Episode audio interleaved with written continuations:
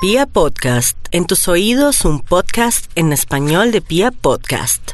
Esto es... No te lo puedo creer. No te lo puedo creer. No te lo puedo creer. No te lo puedo creer. Nie ma Gucci, Bienvenidos a este episodio de ¡Ah! No te lo puedo creer. Y en este episodio de Vivir a Bogotá nos hemos buscado a personas que por diferentes razones han recibido un impacto de bala, lo mejor de la historia, han sobrevivido, pero queremos saber realmente, pues más que las circunstancias, la sensación de recibir ese disparo. Por eso quiero contarles que mi primer invitado se llama Luis. Luis, bienvenido a este episodio de No te lo puedo creer. Hola Pollo, ¿cómo vas? ¿Todo bien, Luis? Bien, bien. Bueno, Luis, hablando de esta sensación, yo quiero primero que usted me cuente, no hace cuánto, sino cuántos años tenía usted cuando recibió un impacto de bala. Eh, tenía 19 años. 19 años, o sea, recién recibió la cédula. La cédula, sí, venía con la cédula. ¿Y usted en qué andaba para terminar recibiendo un disparo? ¿Fue bala perdida o en qué pasos andaba o qué andaba haciendo a los 19 años? Yo estaba en, en el ejército, fue cuando Ah, o sea, fue prestando el servicio. estaba de profesional ya, Pollo. ¿Cuánto tiempo llevaba usted en el ejército? Eh, cuando recibí él iba a cumplir un año. Un año. ¿En qué parte estaba? Eh, En- ¿En qué ciudad? ¿En qué, Eso dónde es ahí cerca, en, en Tres Esquinas, Caquetá. O sea, en zona rural. Sí. Bueno, Luis, cuéntenos, usted, ¿qué pasó el día que ocurrieron los hechos? ¿Ese ¿Era de día, era de noche? ¿Y, y estaba acampando? ¿Cómo fue el tema? No, eso fue como más o menos, como a la, eso fue como a las 2, 3 de la mañana, más o menos.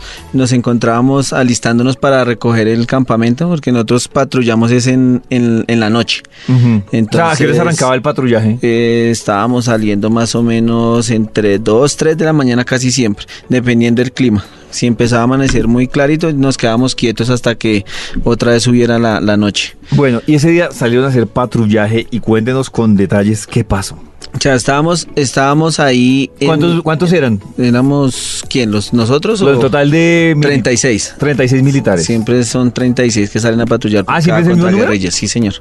¿Por Los que alguna son- razón ese número? No sé, pero siempre es igual. Son tres escuadras de, de 10 soldados profesionales con tres dragoniantes y tres cuadros, o sea, oficial, un oficial y dos oficiales. Listo. Iban los 36 por esa zona que usted No, dice. eh, estábamos en, en el estábamos en el campamento, entonces uno más o menos eh, hace una, una escuadrita ahí como un triángulo. Entonces uno siempre está ahí y a esa hora nos levantamos y se seleccionan entre tres y cuatro personas que salen a, a rodear la base, o sea, para hacer un patrullaje pequeño alrededor de donde estamos acampando para no para evitar sorpresas y eso.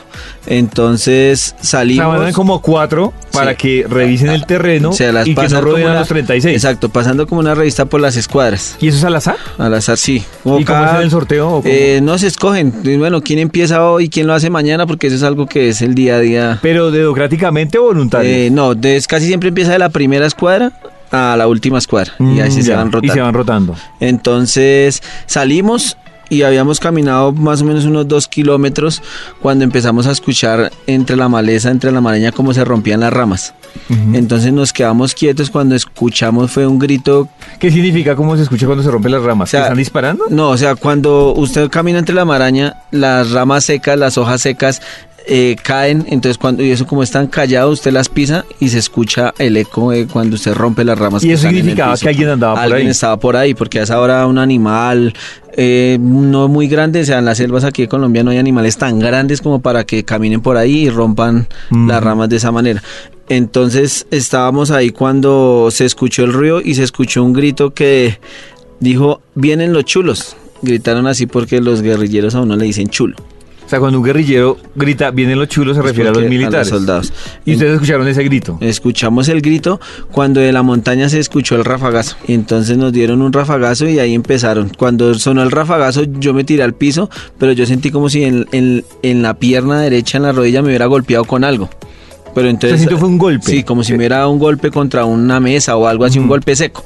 De Pues- 1 a 10, ¿cómo describe usted ese golpe? De 1 a 10 en dolor. Como un 5. Ah, ya. O sea, un golpe duro pero O sea, tolerable. Cuando sí, porque usted está, tiene la sangre caliente, usted está en movimiento, usted solo siente el golpe, pero no siente Nada no más. más. ni dolor intenso ni nada. O sea, como, como si se hubiera pegado usted con la mesita de noche y ahí dura un ratico con el dolor. Y entonces se tira al piso, siente el golpe, pero usted se levanta y sigue. Nos seguimos ahí cuando ya y nos siguen- que ya hubo intercambio de. Sí, ya nos, nos siguieron hostigando en la maleza, entonces uno se da cuenta, entonces ya hubo el intercambio de disparos, aquí y allá, se llegó a las 8 de la mañana, duró casi 5 horas El el, el hostigamiento con, con la guerrilla y cuando fue que ya se, se bajó todo y como a las 8 pues nos empezamos a reunir y yo iba caminando hacia, hacia mi sargento cuando... O sea, pisé duro y quedé ahí. O sea, me arrodillé, o sea, me desgoncé. Y entonces me dijeron que, que tiene que estar pálido. Y cuando miramos, claro, tenía toda la bota llena de sangre y se dieron cuenta que tenía un tiro en la rodilla. En un momento regresamos con más de este episodio de ¡Ah! No te lo puedo creer. Mientras tanto, vamos a escuchar a Diego Torres y Carlos Vives con esta nueva canción que suena así.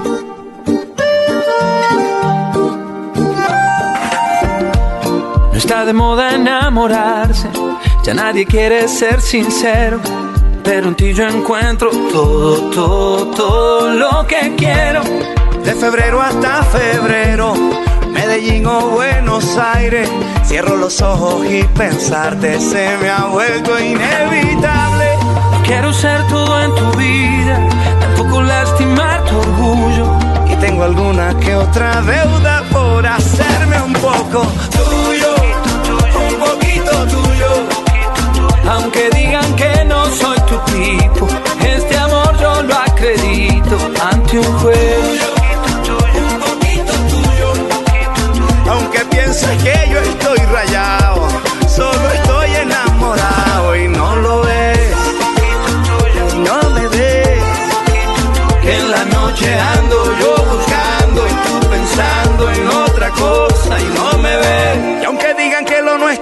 Fracaso, prefiero comprobarlo yo en tus brazos. Qué fácil es decir porque no saben que del amor nadie tiene la clave. Hay gente que le gusta hablar de afuera y para quererte no hay escuela. Si tengo que aprender que sea contigo y si quieres hablar que sea conmigo. No quiero ser todo en tu vida, tampoco lastimar tu orgullo. Tengo alguna que otra deuda por hacerme un poco tuyo, un poquito tuyo. Aunque digan que no soy tu tipo, este amor yo lo acredito ante un juez. Un poquito tuyo. No le des más vueltas a la vida, no, no queda otra salida y no lo ves. Y no me ves. Que en la noche ando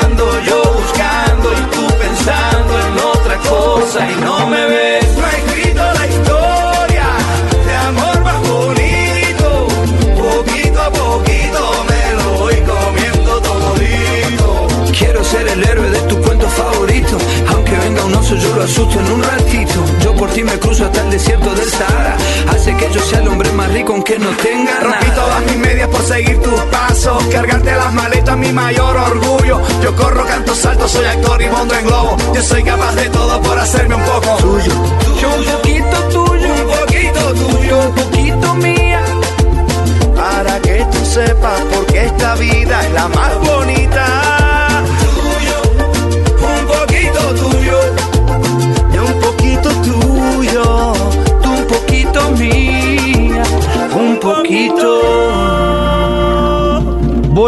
A este episodio de ¡Ah! No te lo puedo creer. Hoy hablando con personas que han recibido un impacto de bala. Y ahí sí viene el dolor. O sea, o sea que es un tema que cuando se da cuenta, Sí, la- como, los, como las la- caricaturas, sí, cuando se da cuenta ahí cuando- sí, ahí sí le duele. Cuando estamos en adrenalina usted no siente nada, o sea, usted en adrenalina y eso pasa en todo momento, usted está en adrenalina y usted hace algo, usted corre, eh, que se golpeó pero está en su y sigue y sigue y ya Pero la- después la vienen adrenalina le duró muchas horas. Sí, claro, porque uno está ahí en enfrentamiento, usted está pensando en no dejarse, qué están haciendo, cómo evadir, cómo hacer su fuego en movimiento, etcétera, para salir de ahí en el momento en el lo que usted está y ya después fue cuando eso, el cuerpo se enfría, entonces ahí sí viene el dolor, eh, se empieza a sentir el dolor como a carne quemada. Cuando usted come un pedazo de carne y lo deja así en una ¿El mismo sabrosina, el olor a carne quemada. Empieza a oler mucho a carne quemada y ahí sí viene el dolor, que El dolor es como que de, de un golpe, de un quemonazo. No, el dolor es como algo muy normal, digamos, cuando usted se quema, pero se corta, ¿sí me entiende? O sea, Mm, cuando usted se corta, ¿un usted siente la, la carne como le, como le hace como pulsoncitos, Como un ardor. pero a la vez siente caliente quemado. Sí. Así ¿Y, es el- ¿Y en qué parte del pie de Fue al- por ubicarnos? En la rodilla derecha, cerca de la rodilla derecha, en el muslo. ¿Hacia abajo o hacia arriba? Hacia arriba, arriba de la rodilla derecha, al lado del músculo. Eh, lado, frente, por atrás. Lado, lateral. O sea, entró y salió por el otro lado. O sea, Ah, salió. derecho. Ya. O sea, cogió fue más que todo carne, gracias a Dios. y eso fue a las 8 de la mañana que usted se da cuenta Sí. que está herido. Entonces ahí que tirado ahí sin fuerza ni nada, porque por más que ya uno se quiera parar, usted el cuerpo se enfría, usted se pasma y la sangre que ha perdido lo deja ahí como, como groggy, lo deja como loco. Y entonces. Entonces ahí ya pues toda- todos llevan, llevan su enfermero de combate, entonces ahí ya lo revisan a uno, lo canalizan para ayudar a nivelar como la pérdida de sangre, eh, si de pronto hay un curso que tenga la misma sangre que tiene uno, se hace una transfusión ahí directa para, para ayudar a estabilizar mientras llega el ¿Y le vuelo pudieron hacer transfusión directa? Sí, y mientras llega el vuelo de apoyo y lo sacan a uno de ahí para que ya se intervenir, ¿A qué hora lo sacaron a usted? como a las 3 de la tarde. A las tres- hasta las 3 de la, Hasta o sea, las 3 de la tarde. Usted recién disparó que más o menos sobre las 2 de la mañana. Sí, más como a las 3 de la mañana, sí. Usted se da cuenta que, le, A que lo las- hirieron a las 5 ocho- horas prácticamente. a las 8 de la mañana. Ujú. Y usted dura ahí, digamos que en observación y tratando de estabilizarlo hasta las 3 de la tarde. Hasta las 3 de la tarde, sí. A Mientras las- nos movíamos porque... donde cómo lo movía usted? eh, no, eh, con, unas, con unos palos. O sea, ¿Lo ya- cargan? ya, sí, unos palos y una guerrera, que es la chaqueta que uno usa, y hacen como una especie de camilla. Y lo llevan a uno ahí levantadito, entre varios. Porque donde uno está casi eh, toca buscar un lugar alto, despejado, para que el helicóptero se pueda acercar para recogerlo a uno. Por eso fue la demora para que me sacaran. Ya sé que encontraron ese lugar. Hasta que encontramos un lugar harto que no tampoco esté a la vista de que nos puedan hostigar ni nada de eso. O sea que fuera eso también tocaba hacer una revisión alrededor Ajá, para que el lugar fuera medianamente seguro, para que le pudieran hacer la, la extracción. Sí. Listo. Y a las lo sacan usted a las 3 de la tarde y a dónde lo trasladan, Luis. Eh, me sacan para el batallón, Al batallón que hay en la Arandia Caquetá. Allá llego y allá me llevan al dispensario. Como la bala no quedó incrustada ni nada, sino fue entrada por salida, entonces en el mismo hospital me atienden, en el dispensario me atienden, me hacen... Es menos grave, dentro de mi ignorancia, y no sé si usted lo sabe en su carrera militar, es menos grave que la bala se quede, eh, salga. Eh, sí, es menos grave porque ya tiene una entrada y una salida, entonces quiere decir que cogió fue solo la carne y entró y salió, entonces es como si usted se hubiera eh, cruzado algo de lado a lado, entonces no hay, y por la hora que era, entonces no hay una vena ni una arteria que esté comprometida, sino es el músculo, entonces es menos Y cuando se queda alojada, A veces puede que queda, entonces queda haciendo como hemorragia, o queda y queda tapando de pronto alguna vena, o queda, digamos, ahí quieta y al momento de extraerla, puede que cuando extraen la bala, eh, se quita del lugar y puede más un- riesgo. como, un, como una especie de, de hemorragia interna. Ajá. Entonces hay más riesgo ahí en ese caso. Ah, bueno. Y usted entonces le hace todo ese procedimiento. ¿Y cuánto tiempo dura incapacitado? ¿Cómo Duré incapacitado como dos meses. Después de que me atendieron en el dispensario, en un vuelo de apoyo me sacaron a Bogotá y duré en el hospital militar ahí unos días en observación y ya después en terapia como dos meses y ya nuevamente retomar las labores normales O sea, usted vuelve al ejército después de cuántos meses. de dos meses. Y también vez. campo otra vez Ah, normal? sí, otra vez normal. Es como una incapacidad laboral. Ustedes lo incapacitan así y vuelve otra vez a su trabajo normal. Antes de seguir con este episodio de.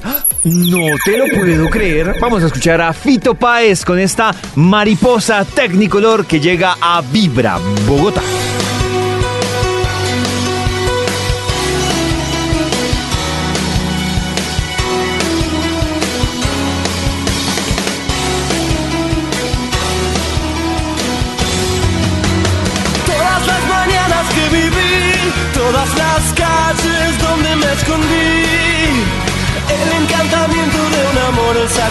De mis madres, los zapatos del charol. Los domingos en el club, salvo que Cristo sigue así en la cruz.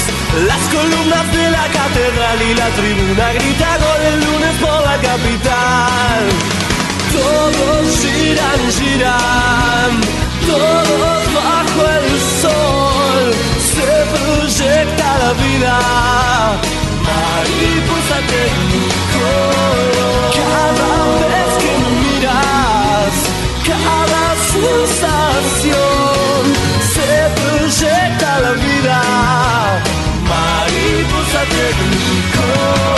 Vi sus caras de resignación, los vi felices, llenos de dolor.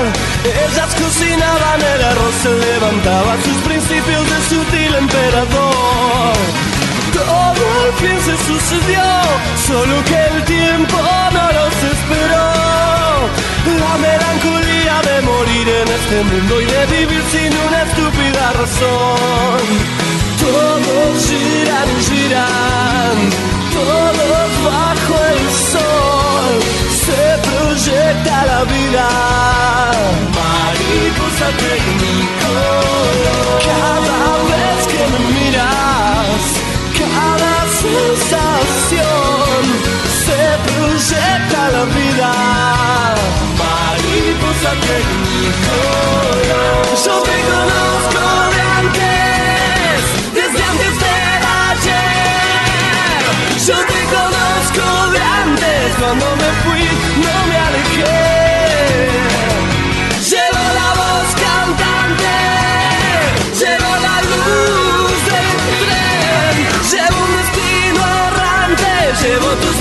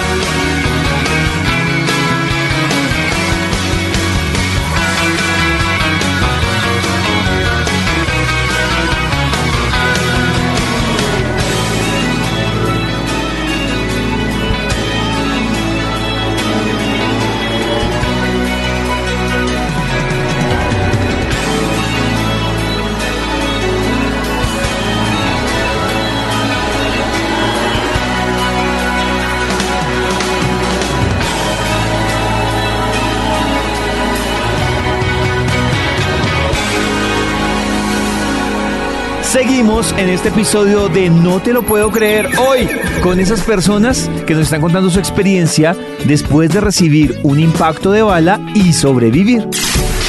Digamos que cuál es la diferencia entre recibir un impacto con una ráfaga, que es un fusil, ¿no? Sí. Y con una pistola o un revólver. O sea, el- ¿Hay alguna diferencia? Sí, claro, porque la bala, primero la bala, porque la bala de un revólver es más pequeña que la de un fusil. ¿Ah, sí? O exacto, si sea, digamos la bala por lo que es más grande, entonces tiene a causar más daño entre más grande sea la bala. Ajá. Y obviamente la fuerza de impacto también implica mucho la distancia.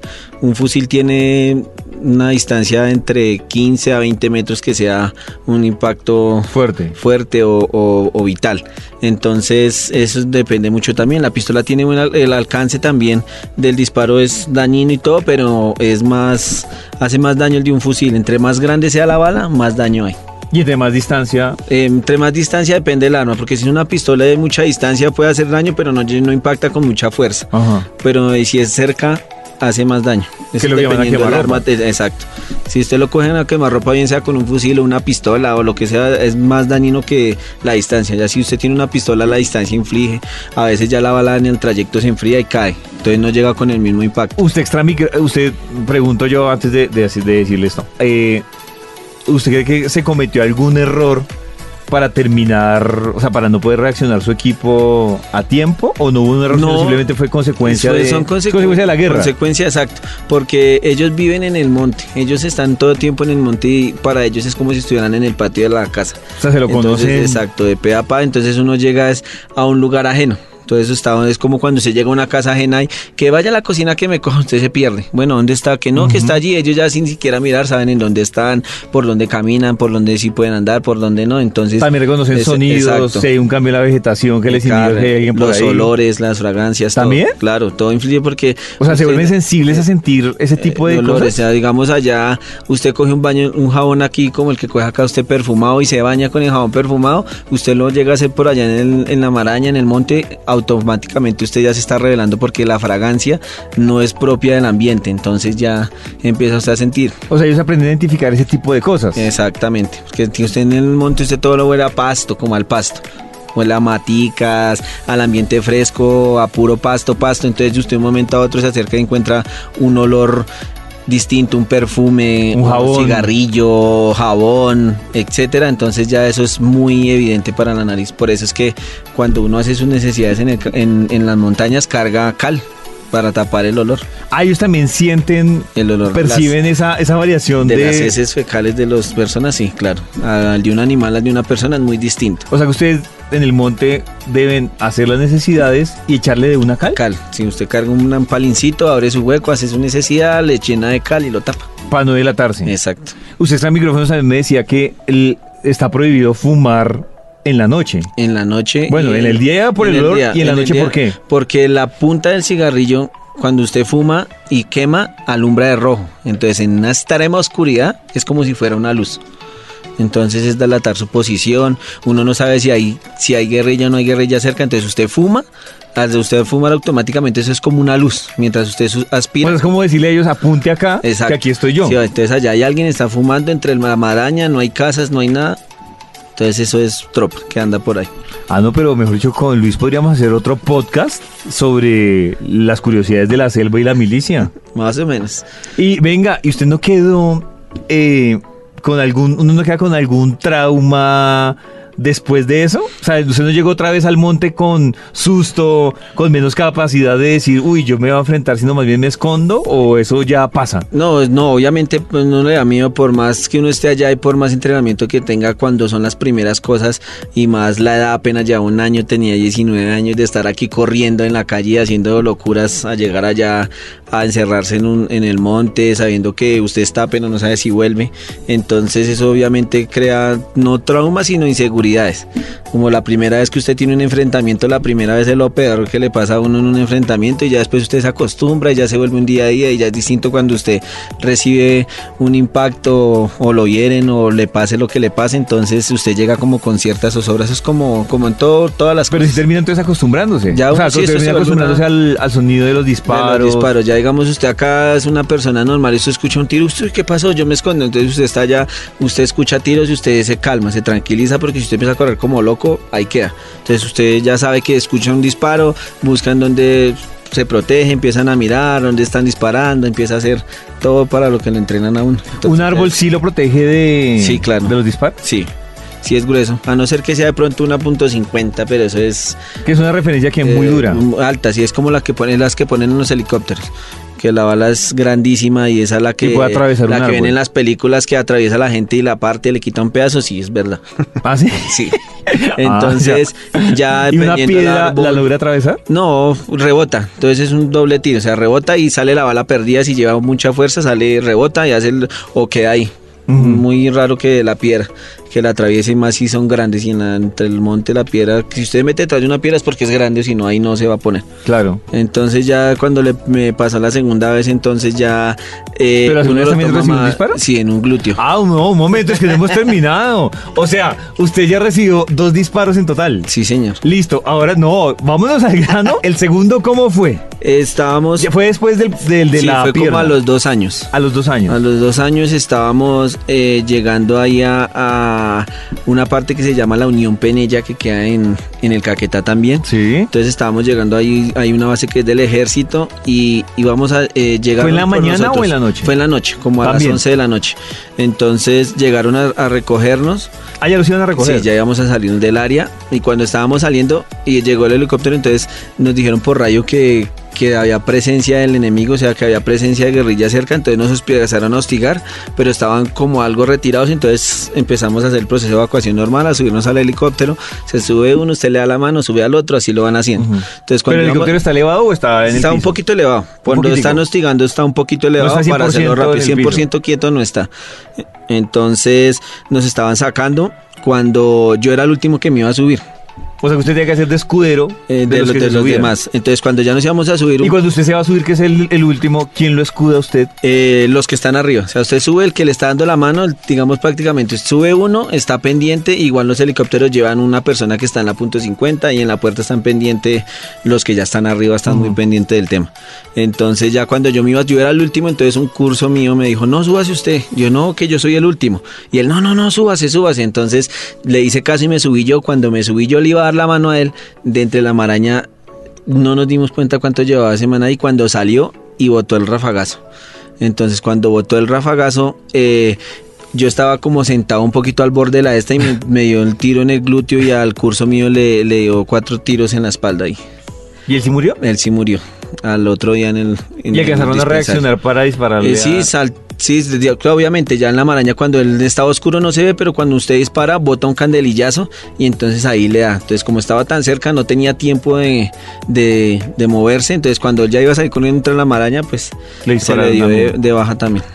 Listo. ¿Y el de glúteo, usted cuál fue la sensación? ¿Fue la misma de la primera vez? En el- sí, ¿O- también uno siente como un golpe, como un pulsoncito, pero digamos ahí en el momento de, la carencia. ¿Y usted ya sabía que era balazo o No, no, no? porque yo, o sea, cuando él el rafagazo, yo sentí el punzón, pero yo pensé que era que había hecho una mala fuerza al tratar de subir al curso mío porque él automáticamente queda desgonzado ahí.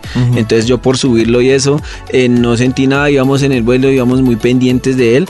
Cuando fue que yo me fui, me senté yo me sentía mojado y cuando me toqué tenía toda la pierna llena de sangre. Y usted ya conocía- Ya tenía, entonces ya empecé a sentir la debilidad, entonces yo otra vez, entonces cuando ya el enfermero de combate miró, eh, sí me, me han disparado en el glúteo izquierdo. ¿Y salió la bala? Eh, no, esa quedó ahí.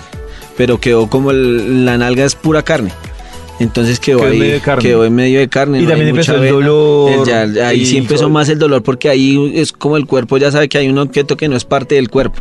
Entonces está ahí, entonces el dolor es peor y más por lo que está caliente, se enfría dentro de la carne y todo. Entonces el dolor es como más intenso, empieza a sentir usted fastidio. De 1 a 10, ese dolor en el glúteo era cuánto? Uy, ese sí fue como casi el 10. ¿En serio? Como un 9, sí. Eso O sea, lo puso a estaba- gritar, ese lo estaba- puso a ya llorar. después de eso, cuando me voltearon y me iban a mover la pierna, no. Tenía la pierna como, como entumida, la tenía, no la podía mover. Entonces sí fue. Y más también del susto porque no podía mover la pierna. La primera vez uno pisaba y caminaba, pues usted hacía, pero ya. Y eso que fue ahí mismo estaba quieto y no podía mover la pierna, sentía la pierna tiesa. No, no sé si era como la misma reacción o el músculo de esto, pero no. Entonces ya entra uno ya como más en crisis, como dicen ahí. Entonces ya empieza uno a entrar ahí como en la situación de que qué pasó, porque no puedo mover la pierna. Y no, es que no se ve, le estamos encando y como está botando sangre, no pueden mirar si está o no está la bala ahí. Entonces ya es como que la, el momento también, la crisis y, y él es distinto a la primera vez. Entonces ya entra uno como más ahí en, en la preocupación y demás del tema. ¿Y lo trasladan a dónde? Ahí llegamos al batallón, entonces en el batallón pues hay un dispensario que es grandísimo, es como una especie de hospital de un pueblo, ahí hay todo para que lo atiendan a uno, entonces ahí ya llegan, le hacen los radio, las radiografías y mira, no, la bala no tiene nada, solo la bala la extraen y bo- nuevamente me vuelven a trasladar al hospital militar. ¿Y cuánto tiempo lo incapacitaron? Ahí sí duré como cuatro meses incapacitado. Ah, duró más. Duré más tiempo porque Pero dice usted que era más relajado porque era solo carne. Sí, solo carne, pero la bala quedó ahí, pero como digamos que la pierna, la fuerza cuando usted hace, usted la siente en los glúteos. Porque usted camina, usted pisa y hacen fuerza. Entonces, el, como el músculo Ah. lo atravesó la bala, queda como resentido, como desgarrado, entonces el tiempo se va un poquito más, Y más ahí... larguita la recuperación. Y ya después nuevamente otra vez volvió a patrullar, pero ya, gracias a Dios, en el ejército no, no hubieron más situaciones. No, no se presentaron más situaciones. Pues Luis, ahora sí, gracias por acompañarnos. Mucho No, gusto. no hay más balas por ahí. No, no, no, no. Ah, gracias a. Dios, no. Gracias por acompañarnos en este episodio de No te lo puedo creer. Gracias, Pollo. Antes de continuar con más de esta historia de No te lo puedo creer, vamos con una canción para relajarnos. Soda Stereo y este gran vibra clásico, Zoom en vibra.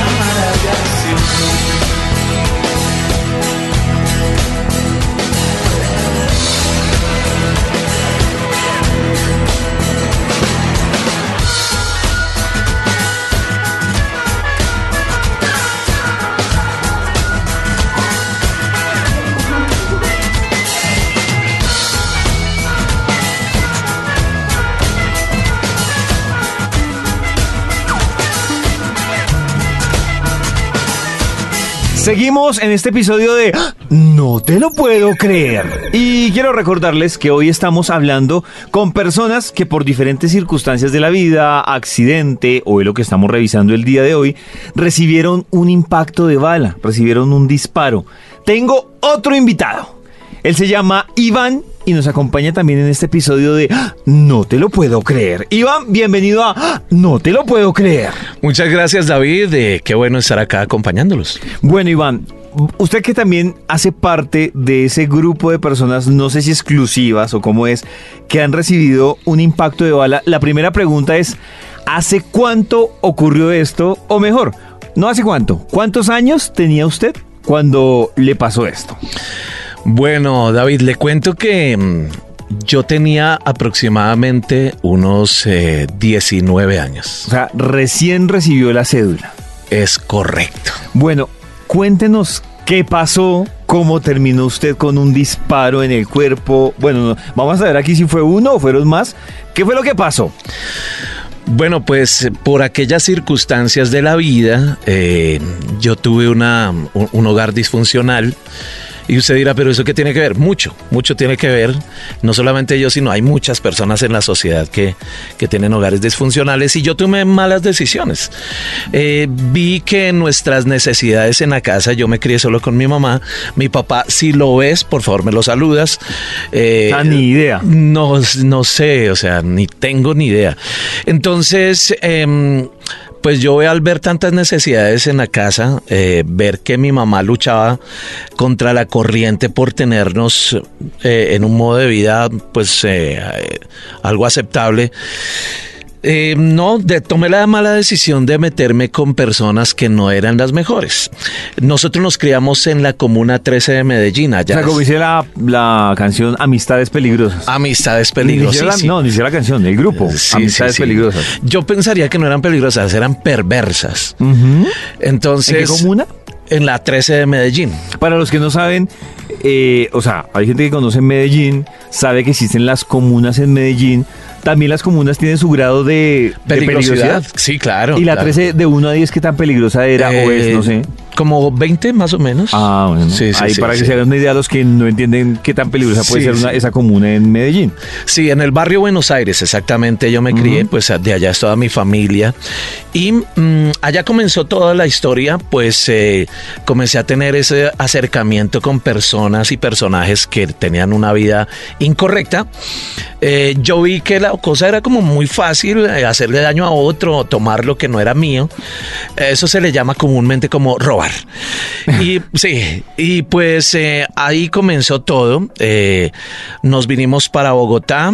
Mm, En Bogotá llegamos a un lujoso barrio llamado Las Cruces, eh, exactamente en el barrio Buenos Aires de acá de Las Cruces también, coincidencialmente, y ahí me dañé peor. Estuve con personajes que, que le hacían mucho daño a la sociedad. Nosotros volvemos con el tema de las amistades.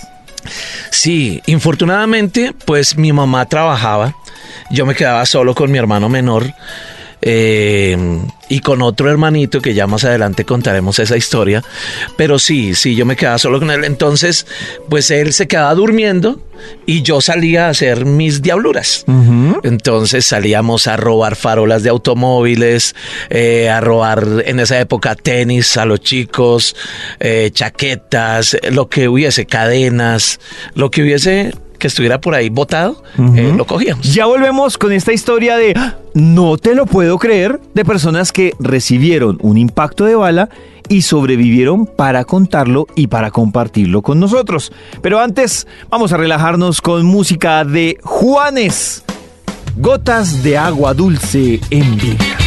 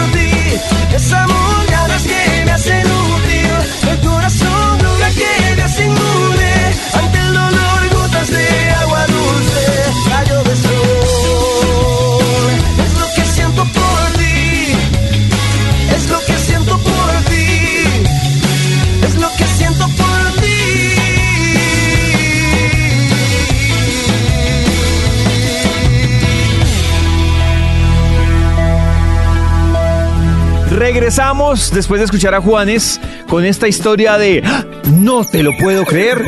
Personas que recibieron un impacto de bala y sobrevivieron. Bueno, y hablemos de aquel día en el que pasó esa situación. ¿Tiene presente la fecha eh, más o menos? Bueno, tanto como la fecha no, pero sí llegó ya después un de o el mes en el que más o menos ocurrió esto. Sí, ya, ya después de muchas situaciones eh, de estar muy metido tanto en la droga eh, como en el vandalismo, em, llegamos a un lugar en donde había una moto que estaba botada, sin dueños, así la vimos, estaba sola. Nos dio pesar tenerla ahí tan abandonada, entonces la fuimos a tomar y pues... ¿Era una moto de alto cilindraje o Era una, una moto, promedio? No, era una moto promedio, las mm, llamadas monochas, que es una Yamaha 175 de tanque gris. Algunos la recordarán, otros ni idea qué es eso. Y pues la íbamos a tomar entre varios y efectivamente la tomamos, pero nos persiguieron.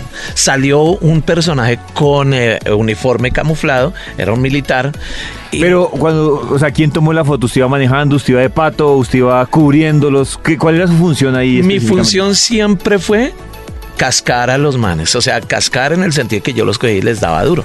Les pegaba.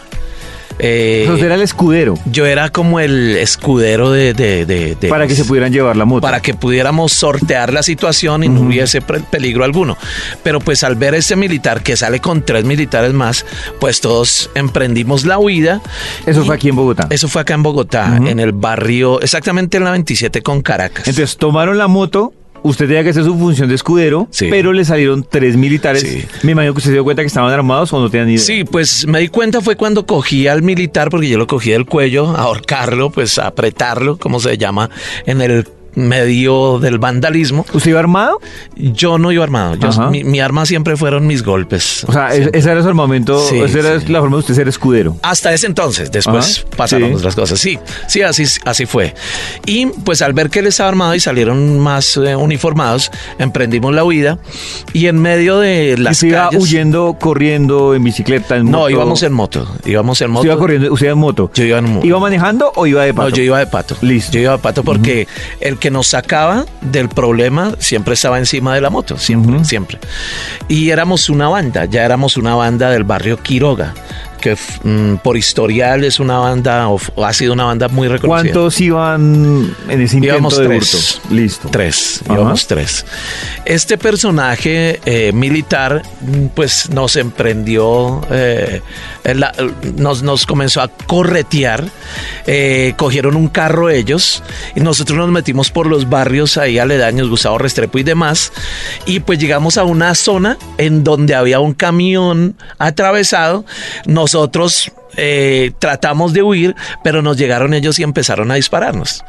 Ahí, en ese, en ese intercambio de disparos, porque mis compañeros sí iban armados, eh, a, a un primo le dieron nueve tiros.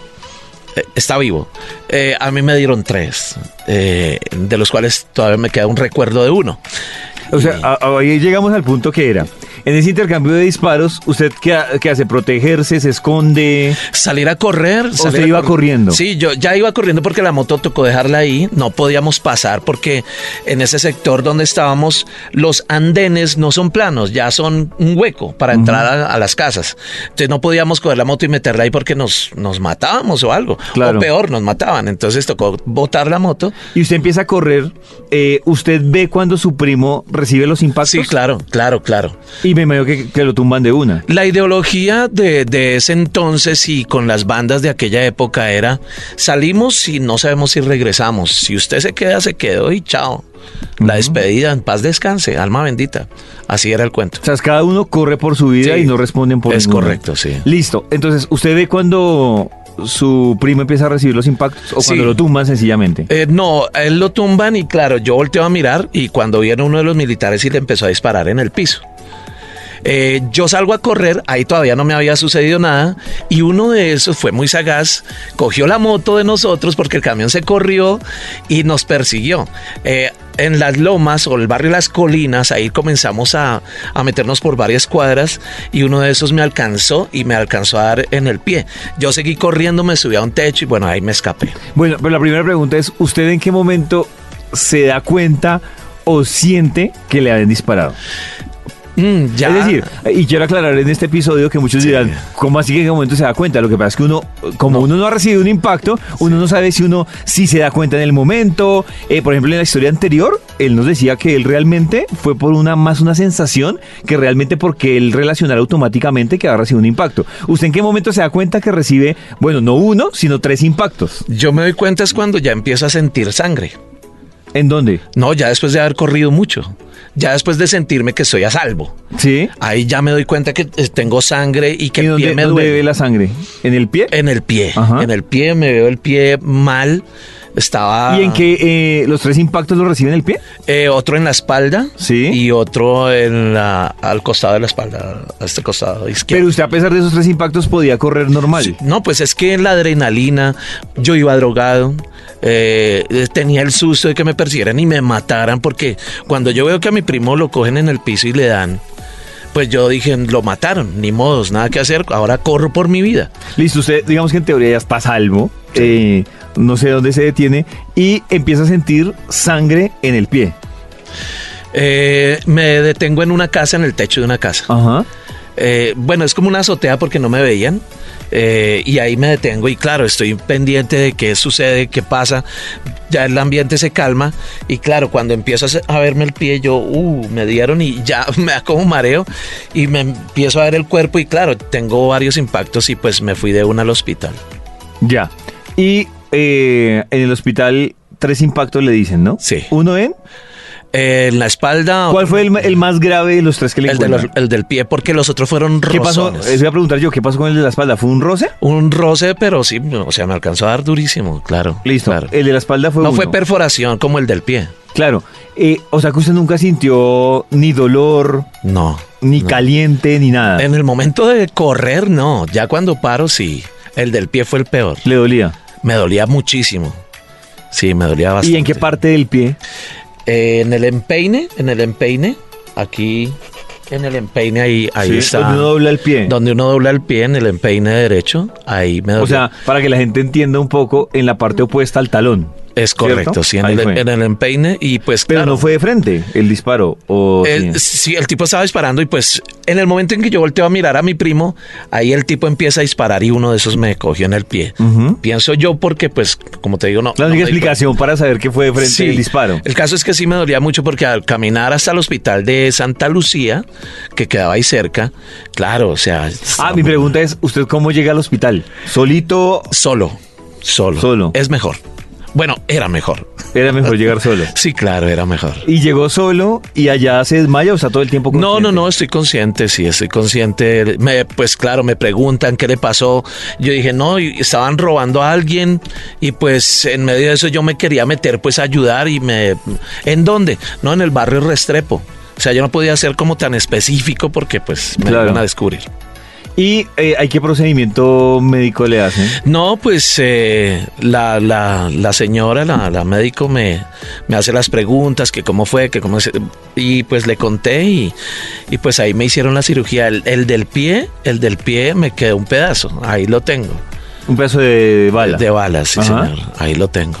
Ya. Eh, yo, bueno, en esta historia realmente la conclusión es que usted lo que sintió fue dolor y se da cuenta después de un rato. Sí, de- y, eh, y es un dolor. Sí. ¿Usted nos puede describir cómo es ese dolor, Iván?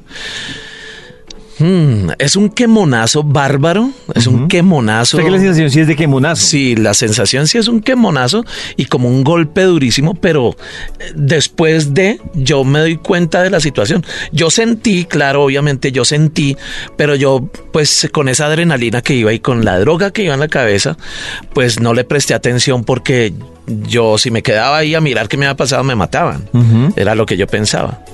Listo. Eh, yo, creo- que esta historia que nos cuenta Iván, eh, por el precedente, pues da para más historias. Pero yo sí quiero cerrar este capítulo y de pronto dejarlo abierto para tener eh, oportunidad de volver a hablar con Iván. Es, después de ese pasado oscuro que nos cuenta Iván, hay una conclusión y es que las personas sí pueden cambiar. Sí, pues Da- David, tú has dejado una puerta abierta para pues continuar con más temas porque Sí. la historia es muy larga. Es- Es- eso veo. O sea, es lo que pasa es que bastante estábamos concentrados en qué se siente eh, recibir un disparo. Pero creo que la historia sí queda abierta eh, porque obviamente la vida de Iván cambió totalmente Sí. a como es ahora. Yo solo quiero preguntarle a Iván y dejarlo abierto para otro episodio de ¡Ah! No te lo puedo creer. ¿Qué fue lo que hizo que Iván radicalmente cambiara su vida? O sea, ¿qué fue lo que hizo? Después de muchos procesos que contaremos en otra, en otra ¿Episodio? parte, en otro episodio, eh, llega un, un- un tiempo en donde ya estaba muy involucrado en muchas cosas más pesadas todavía. Eh, pues nos estaban buscando con otra banda de mi hermano y em, pues llegaron a, a- a- nos encontraron en el lugar donde estábamos y yo me logré escapar. Em, mi hermano le dieron ocho tiros en la cara y eh, a mí no me alcanzaron. Eh, el caso es que de ahí parte la cosa, porque con mi hermano éramos uña y carne. Y eh, yo tomé una determinación, si seguía viviendo o quería morirme. Yo me iba a vengar, pero llegó un momento en donde me hicieron el llamado desde arriba de los cielos y pues eh, tuve ese cambio, eh, como tú lo dices, radical, sí. Y ahí fue la oportunidad para... Sí, ahí fue la oportunidad para tomar una determinación en mi vida y decidir si seguía viviendo o no. Ah, bueno, pues Iván, primero darle gracias a usted por hacer parte de este episodio de ¡Ah! No te lo puedo creer y contarnos obviamente la sensación que hoy realmente era la sensación de qué pasa, qué se siente recibir un disparo independiente de las condiciones, pero también creo que era importante con la historia que usted nos contó hablar un poco de qué fue lo que hizo que cambiara, que estoy seguro que da para otro episodio. Entonces, Iván, pues primero me alegra que haya conocido ese camino. Eh, y segundo, pues gracias por compartir su historia en este episodio de ¡Ah! No te lo puedo creer. Esto es. No te lo puedo creer. No te lo puedo creer. No te lo puedo creer. No te lo puedo creer. Niemaguchi de país.